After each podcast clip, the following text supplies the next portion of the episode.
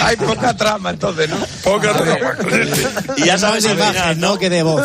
Y además te voy a decir una cosa, sé quién es el asesino. Ya lo sé yo. Vale, una Juanmita, cosa, Antonio. que- que ha eh, recortado me, la me línea, pongo de tu de lado. A partir de ahora me voy a poner No, de no, tu lado si- si siempre, no aviso, quiero- ¿eh? Si yo llevo toda la vida defendiéndome solo y me- no me va mal, ¿eh? No, me va mal. No me va mal. Mientras Dios me dé las espaldas y los tal que tengo para aguantar. Salud. ¿Tienes dos espaldas? No, las- tengo las espaldas y los tal No, no. que tengo. Vale. Sí, dos espaldas tengo. ¿Vas a hacer espaldas. alguna encuesta como la del lunes pasado que dijiste? que ¿Encuesta? Una encuesta? Sí, que... Y yo, eh, yo creo que hablas del círculo de lectores o algo, ¿no? No, no, Bueno, no. alguien a casa y te hizo una encuesta y Hiciste una encuesta, hiciste una encuesta Antonio. para pasar facturitas y, Que os y quiero mucho, hombre. Un abrazo y que, bueno, que las penas se llevan con, con menos tal, ¿no? Que no pasa nada si, es que si vuestro, vuestro Madrid va a ganar la liga. Sí, no, pero la culpa es mía, para, porque yo que disfruto con Yo esto. no te he dicho Yo que no la que culpa es de dicho, repito. Y Paco González, que, que Repito, está callado eh, como un perro ahí. Porque y se lo pasa también bien, porque se lo Claro, pasa bien. pues sí. sí. Claro. Yo sí. Mira, digo- Paco, Paco me acaba, mira, Juanma, Paco me acaba de mandar un WhatsApp, joder, Sí. hermano, grande, hermano. Aguanta, ¿no? Aguanta. Grande, Aguanta. hermano. Eh, estaba por No, no. preguntarte si había algún central más para entrar al final del partido, pero digo, ya no gasto la broma porque... Balbeino, falta. Un abrazo, Antonio, gracias. Grande, un abrazo grande. Venga, ahora vamos con las preguntas.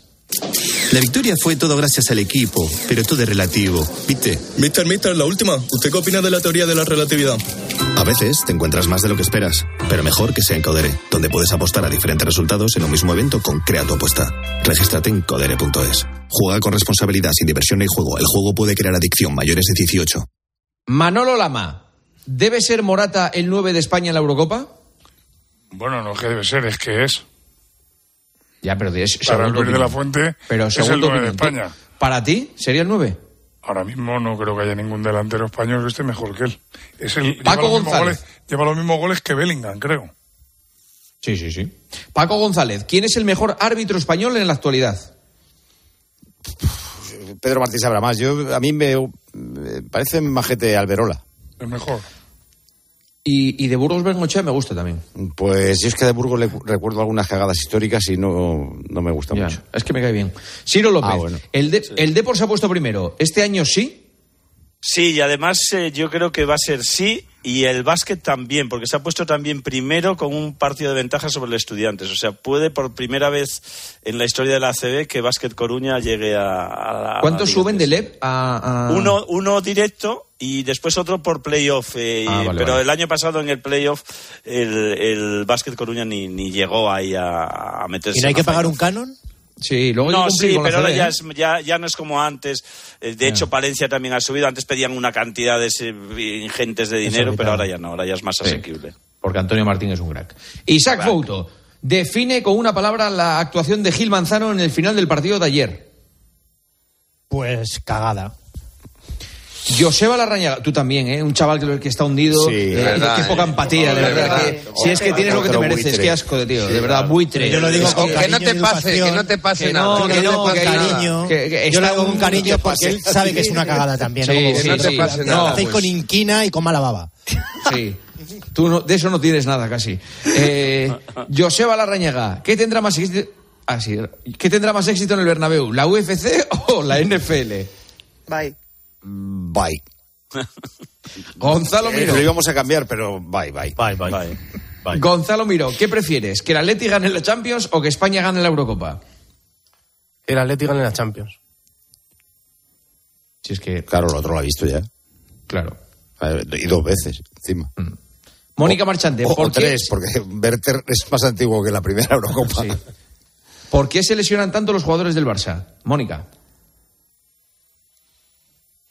Pues tengo la sensación que, eh, por lo menos en el caso de Ansu Fati y en el de Pedri, que han tenido demasiada carga de partidos con muy pocos años. Muy bien, María Carla. Miguel Rico, ¿merece Pau Cubarsí estar en la prelista de España? No lo sé, pero si le ponen sería como a Gaby, no desentonaría, seguro. Bien, Fernando. Cañizares, ¿es Baraja el mejor entrenador del Valencia de los últimos 15 años? Vamos, José. No. Y Roberto Palomar, ¿qué te parecería que Xavi continuara la próxima temporada? No lo descarto. Yo tampoco. Yo dije otro día que le veo como loco por la música y ya el sábado dice, a día de hoy no ha cambiado veces, nada. tres veces, a ¿eh? día de hoy no ha cambiado nada. Ya, Lo dijo tres con Juanma. del resto, ¿eh? Y Tres no veces. nadie. Tres Sí, veces sí, dijo sí. a día de hoy. Sí, Tres sí. veces. eh, cierto, ya os eh, expliqué el otro día que esto era de primero de nuñismo. Sí. Mónica, Mónica, el que no Dime. hacía gestos en la final del mundial eh, a, a los a los holandeses eh, le hizo el topo el topo del la misma vale, de vale. sí. Yo a Vinicius en la final no del no mundial digo digo que, todo. pero digo que en la Bueno, final del ya mundial lo, ¿eh? lo habláis mañana con Rubén por la mañana. No, Un digo, abrazo, pero para- compañeros. Un abrazo, compañeros. Hasta luego. Adiós. Señoras, señores, hasta aquí tiempo de juego. Horas y horas de radio desde las 12 del mediodía con todos ustedes. Así que son, deja echar la cuenta, 13 horas y 35 minutos. 13 horas y 35 minutos de radio. Entre Paco, Joseba y yo. Increíble, ¿eh? Qué mérito tenemos que renunciamos prácticamente a nuestra vida de domingo para estar con todos ustedes. Y menos mal que están ustedes ahí. Porque tenemos lo que nos merecemos. Ya lo dijo Fouto. Tenemos lo que nos merecemos. Señoras, señores, adiós, descansen. Se quedan con Arjona. Buenas noches. Juanma Castaño. Tiempo de juego. Cope. Estar informado.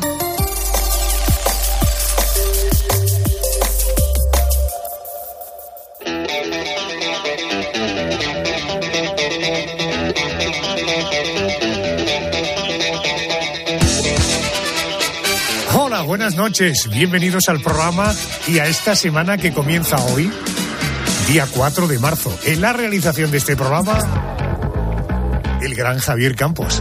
Por cierto, vamos a anticipar el contenido del programa esta noche. Hoy abriremos, como siempre, nuestra crónica negra. Hablaremos de Richard Speck, un tipo que fue condenado a la silla eléctrica, aunque se libró por un trámite burocrático, un lío con la burocracia. Alucina con este expediente de la crónica negra. Después del boletín de las dos, una en Canarias. El especial de esta semana que va a tener un puntito mágico. Carmen Cerván. Buenas Hola, noches. Adolfo, buenas noches. Hola. Muy mágico porque vamos a hablar, pues eso, de magia, de la que hacen los magos de verdad, como el mago Yunque, que soy uno de los mejores del mundo, si no el mejor, y además se lo trabaja con ciencia. Tiene un taller en el que diseña los trucos y los vecinos de su pueblo son siempre sus primeros espectadores. Magos de verdad como Yunque y magos en la ficción como el gran Harry Potter. Ya lo sabrás todo sobre Hogwarts. Lo siento, pero no. No. Diantres, Harry, ¿no sabes dónde aprendieron todo tus padres? ¿Aprender qué? Bueno, pues hacer magia, Harry, que no te enteras. Hoy en la noche de Arjona, los grandes magos de la historia. Querido Pedro González, esta noche tendremos el porqué de las cosas después del boletín de las 3.2 en Canarias. Así es, buenas noches, Adolfo. Y recordaremos el año 1995, en aquellos maravillosos años. Y ya que has mencionado el porqué de las cosas, dos cuestiones que vamos a resolver. Por un lado, ¿para qué sirven los virus y las bacterias más allá de hacernos la puñeta? Y por otro lado, eh, ¿por qué vale tanto mi diente de oro? No, ¿por, ¿por qué vale tanto el oro? Perdón.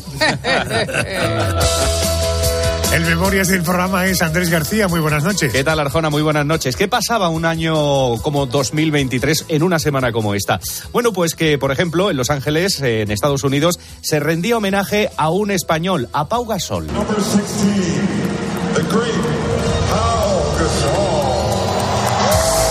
Bueno, pues los Lakers retiraban la camiseta de Pau Gasol, sin duda alguna, el mejor jugador español de baloncesto de la historia. Y es que esto de quitar la camiseta para que ese número, esa camiseta no la vuelva a llevar nadie, es, en fin, probablemente lo máximo a lo que puede aspirar un profesional del mundo del deporte. Me voy con Yolanda. Yolanda Guiriado, buenas noches. Buenas noches, Adolfo. ¿Tú has visto la Sociedad de la Nieve? Por favor, vamos a hacer el especial, la retransmisión en directo de la ceremonia de los Oscar. Me he empapado todas las películas nominadas. Pues hoy vamos a hablar con Pablo Vierti, que ya sabes que es el autor del libro en el que está inspirada la película de Bayona. El libro se llama igual que la película y cuenta la tragedia de los Andes a través de los supervivientes de aquel accidente de avión que ocurría en el año 72. ¡Dame su pasaporte! ¡Su pasaporte! Agárrame fuerte, la palma. Así pasamos la noche. ¡Nadie se duerme! ¡Se van a congelar! Gritan los heridos y los ilesos. Aprovecho para recordarte que el día 10 de marzo, el día de la ceremonia de los Oscar, estaremos aquí en directo y en Los Ángeles y desde Los Ángeles en directo. Dicho todo esto, empezamos.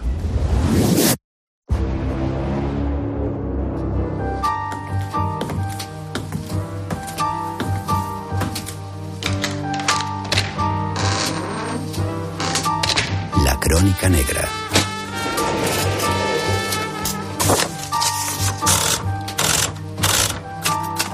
Expediente 83367. Richard Speck. La masacre de Chicago.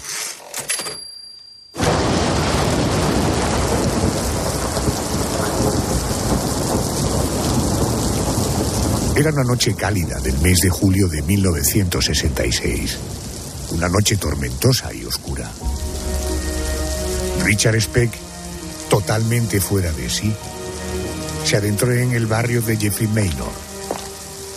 Allí se topó con una residencia de estudiantes de enfermería, ubicada en el número 2319, entre las avenidas Luella y Crandon. Las ventanas, debido al pegajoso calor que reinaba en el ambiente, estaban abiertas de par en par. Algunas de ellas estaban ocupadas por enfermeras en periodo de prácticas. Eran las 11 de la noche cuando Richard entró por la ventana de uno de aquellos apartamentos. Una de las inquilinas, la estudiante Corazón Amurao, ya metida en la cama, escuchó unos leves golpes en la puerta de su habitación. Confiada en que se trataba de alguna de sus compañeras, abrió la puerta. Ante ella se encontraba un hombre tambaleante que apestaba alcohol. En su mano derecha empuñaba una pistola. En un primer momento no aparentó ser una persona violenta. De hecho, tranquilizó a la chica asegurando que no le haría daño a nadie, pero que necesitaba dinero.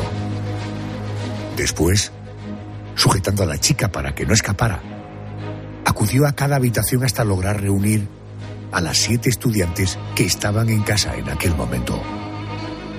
Las llevó a todas a un mismo dormitorio.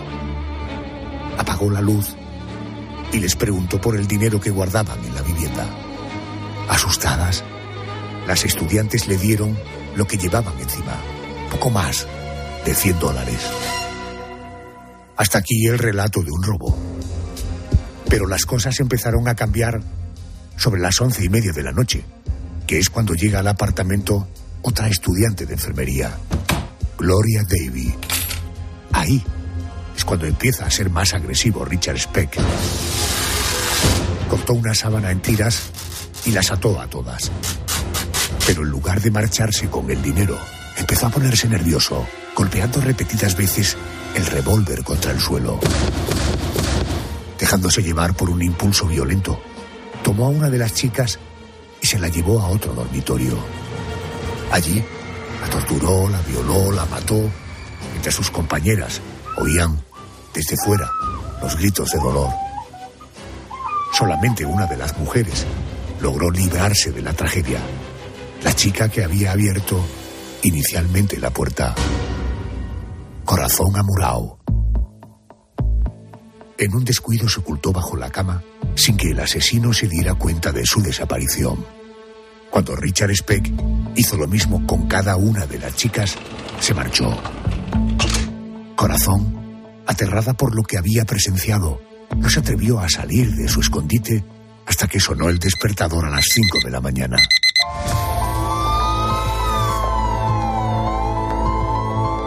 Richard Speck fue detenido poco después y condenado a morir en la silla eléctrica, aunque se libró de su ajusticiamiento por un pequeño error burocrático. Pasó el resto de sus días en prisión. Murió en su celda de un infarto en la mañana del 5 de diciembre de 1991. El lugar donde se encuentran sus restos mortales se mantiene en secreto.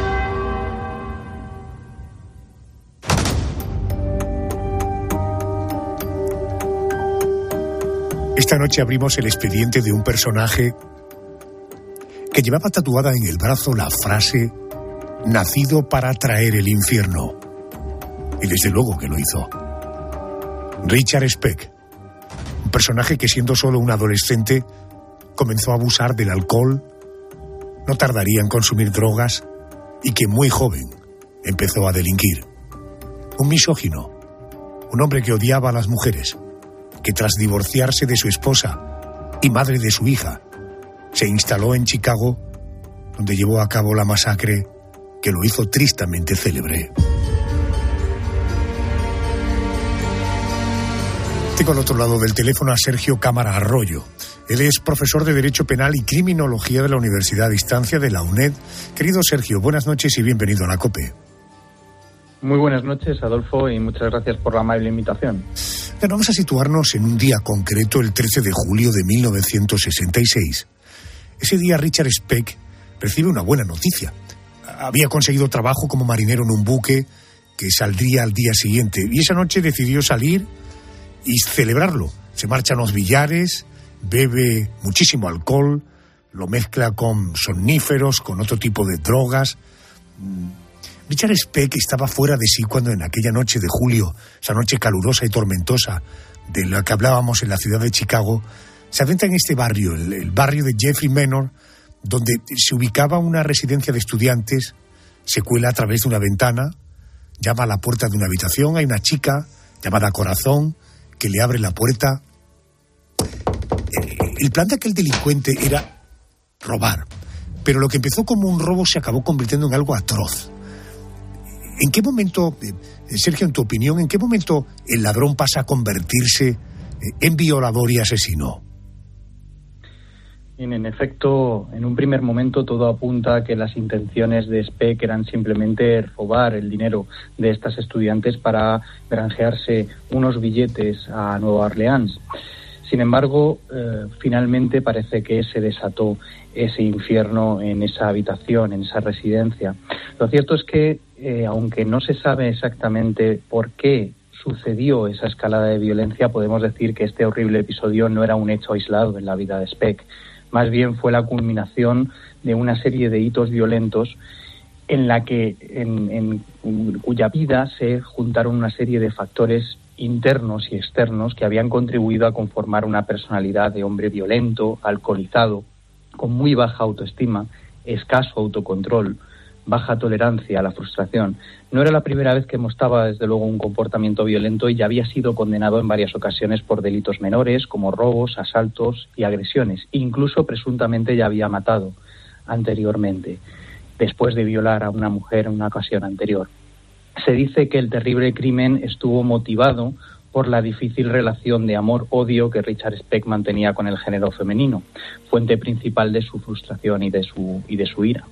El doctor Ziporin, su psiquiatra en la prisión y posterior biógrafo, eh, llegó a afirmar en una de las entrevistas que asiduamente mantenía con Richard Speck que a su juicio el odio que tenía hacia las mujeres era resultado de la animadversión que sentía en primer lugar hacia su madre, a la que por otro lado idolatraba por haber traicionado eh, a su difunto padre, volviéndose a casar con un hombre alcohólico y maltratador. Un odio que se agravó tras el divorcio de su, de su propia mujer y las fallidas relaciones que, que había mantenido. Cuando tiempo después del brutal asesinato múltiple, ya en la prisión, eh, Richard Speck pudo ver las fotografías de las víctimas, de esas estudiantes de enfermería, reconoció que todas ellas le parecían muy hermosas y una de ellas en particular, Gloria Davy, según sus propias palabras, era clavada a Shirley, su exmujer. El doctor Ziporin eh, sostuvo que Speck veía a las mujeres como santas hasta que se sentía traicionado por ellas por alguna razón, después de lo cual se desarrolló toda esa hostilidad. Probablemente debido a esas experiencias anteriores, cuando se encontró con las estudiantes de enfermería, finalmente se desató esa escalada de violencia. Entiendo, entiendo. Eh, decíamos que una de las chicas, Corazón, eh, consigue bueno, ir rodando hasta debajo de una cama, se esconde, ella se salvaría de aquella masacre, sale de la cama, se encuentra con aquel espectáculo dantesco, eh, en fin, ocho chicas, ocho compañeras muertas, violadas, sangre por todos sitios. Ella, eh, en fin, tenía miedo de que el tipo siguiera en la casa, consigue salir por una ventana, eh, sale por la ventana pidiendo auxilio a gritos, los vecinos llaman a la policía. Por cierto, ¿cómo supo la policía que él era el asesino, Sergio? Bien, eh, a la mañana siguiente Richard Speck se despertó en el hostal e inmediatamente lo primero que hizo fue, como era habitual en él, bajar al bar a beber. No recordaba nada de lo sucedido o eso le dijo después a la, a la policía y no, había, no recordaba tampoco cómo había conseguido el arma ni cómo había llegado a la habitación. Entonces vio la noticia de los crímenes en la televisión. Incluso se dice que le comentó al camarero del local que esperaba que cogieran a ese, a ese bribón. Pero los investigadores ya estaban tras la pista. ¿Cómo eh, descubrieron que Speck podía estar detrás de esos crímenes? Pues en primer lugar por la detallada descripción física que había aportado la única superviviente. Incluso confeccionaron un retrato robot. En concreto, también eh, pusieron en los periódicos alguna información relevante y en, en particular respecto a uno de los tatuajes que lucía, que como bien has dicho, indicaba esta, esta frase, nacido para desatar el infierno. Bien, todos esos eh, detalles que se daban en los medios de comunicación fueron finalmente eh, nucleares, fueron importantísimos para que posteriormente se le reconociera. De hecho, la policía al principio, como no tenía pruebas suficientes para arrestarlo, aunque ya habían visto que había huellas de dactilares que posteriormente coincidirían con las de Speck, decidieron tenderle una trampa crearon el falso rumor de que había un nuevo buque que necesitaba personal para ir a Nueva Orleans y facilitaron incluso un número de teléfono real para aquellos que querían más información. Richard Speck llamó y se interesó por el puesto de trabajo, pero no apareció posteriormente a la entrevista. Localizaron la llamada que proveía del motel donde se alojaba, pero entonces él ya había desaparecido. El asesino pasó todo el día bebiendo en los clubs de la zona e incluso pasó la noche con una prostituta. El propietario del local donde pasó la noche llamó a la policía, pero tampoco pudieron detenerle en esa ocasión porque de nuevo se había marchado. No fue hasta varios días después cuando Richard Speck escuchó en las noticias que le estaban buscando, vio su retrato robot, robot e intentó suicidarse en un motel.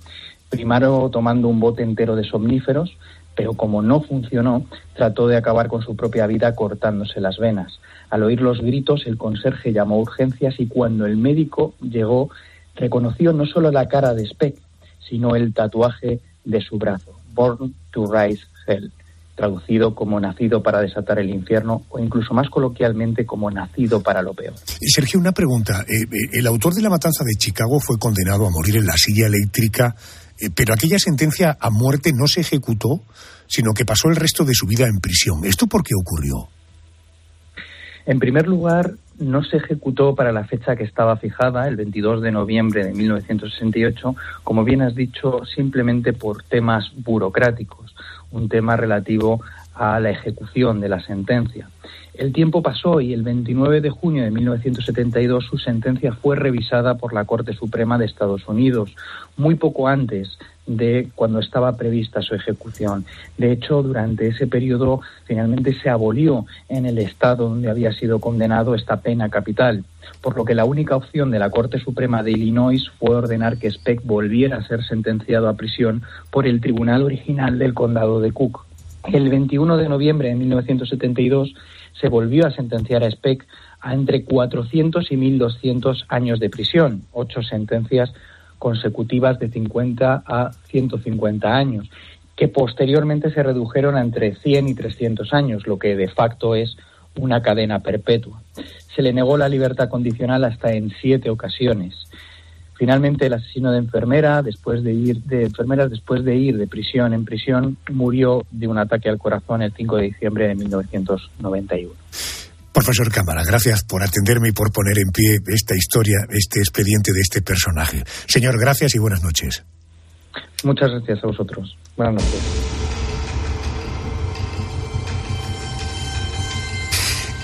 ¿En qué medida las drogas pueden anular la conciencia de una persona?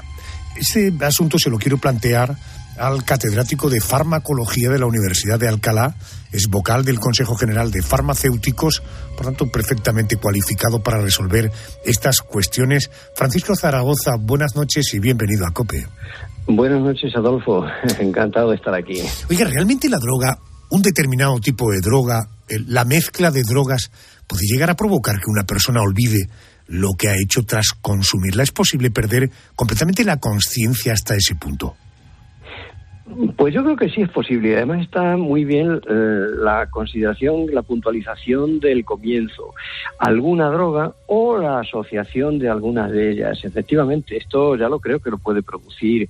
No tenemos más que ver qué pasa con el alcohol. Así de simple. Mm, El alcohol con una buena borrachera pues hace que se borren muchas de las vivencias que se han pasado.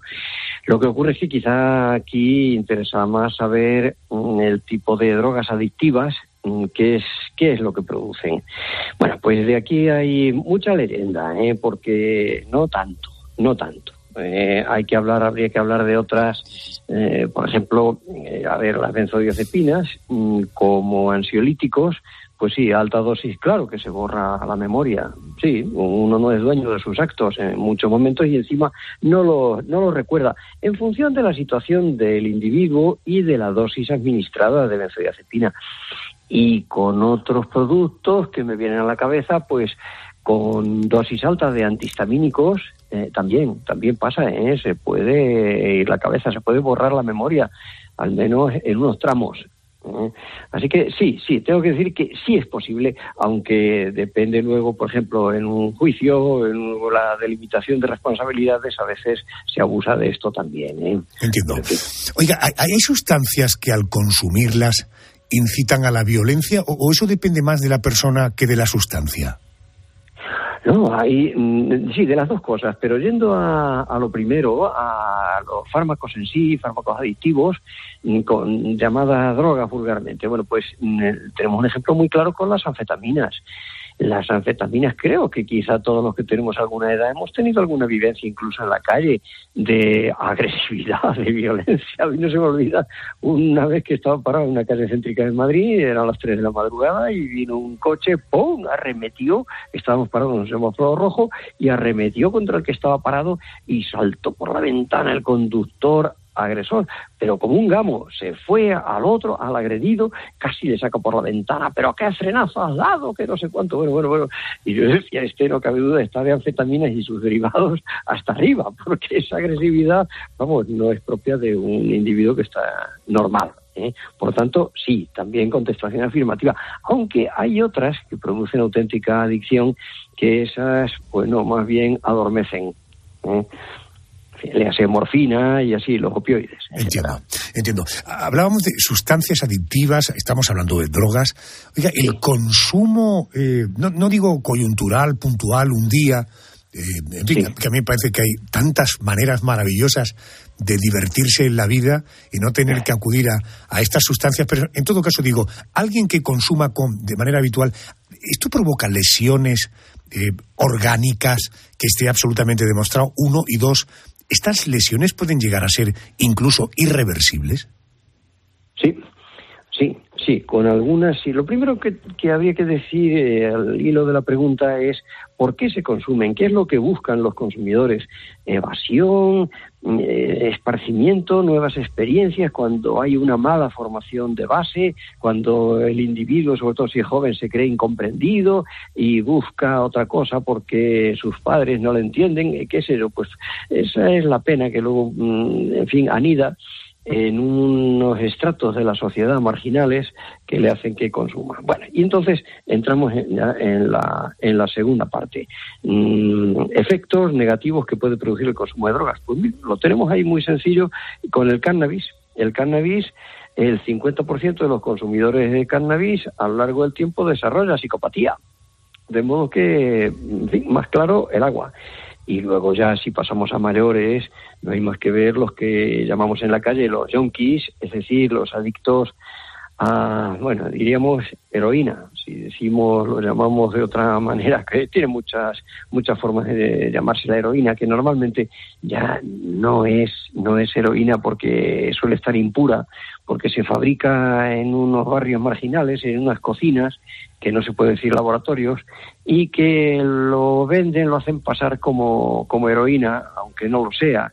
Y entonces, claro que eso produce una degeneración no solamente del comportamiento personal, sino de la base orgánica, es decir, del, del a ver, la base neuronal, ¿eh? por así decirlo. Sí, sí, esto, esto está totalmente demostrado. ¿no? Correcto, catedrático. Señor Zaragoza, gracias por atenderme. Gracias y buenas noches. Ha sido un placer. Buenas noches. Gracias, profesor. Buenas noches. Adiós. Los psiquiatras que estudiaron el caso de Richard Speck consideraron que estaba capacitado para afrontar el juicio por los ocho asesinatos de los que le acusaban, aunque matizaban que cometió los crímenes durante un episodio de demencia transitoria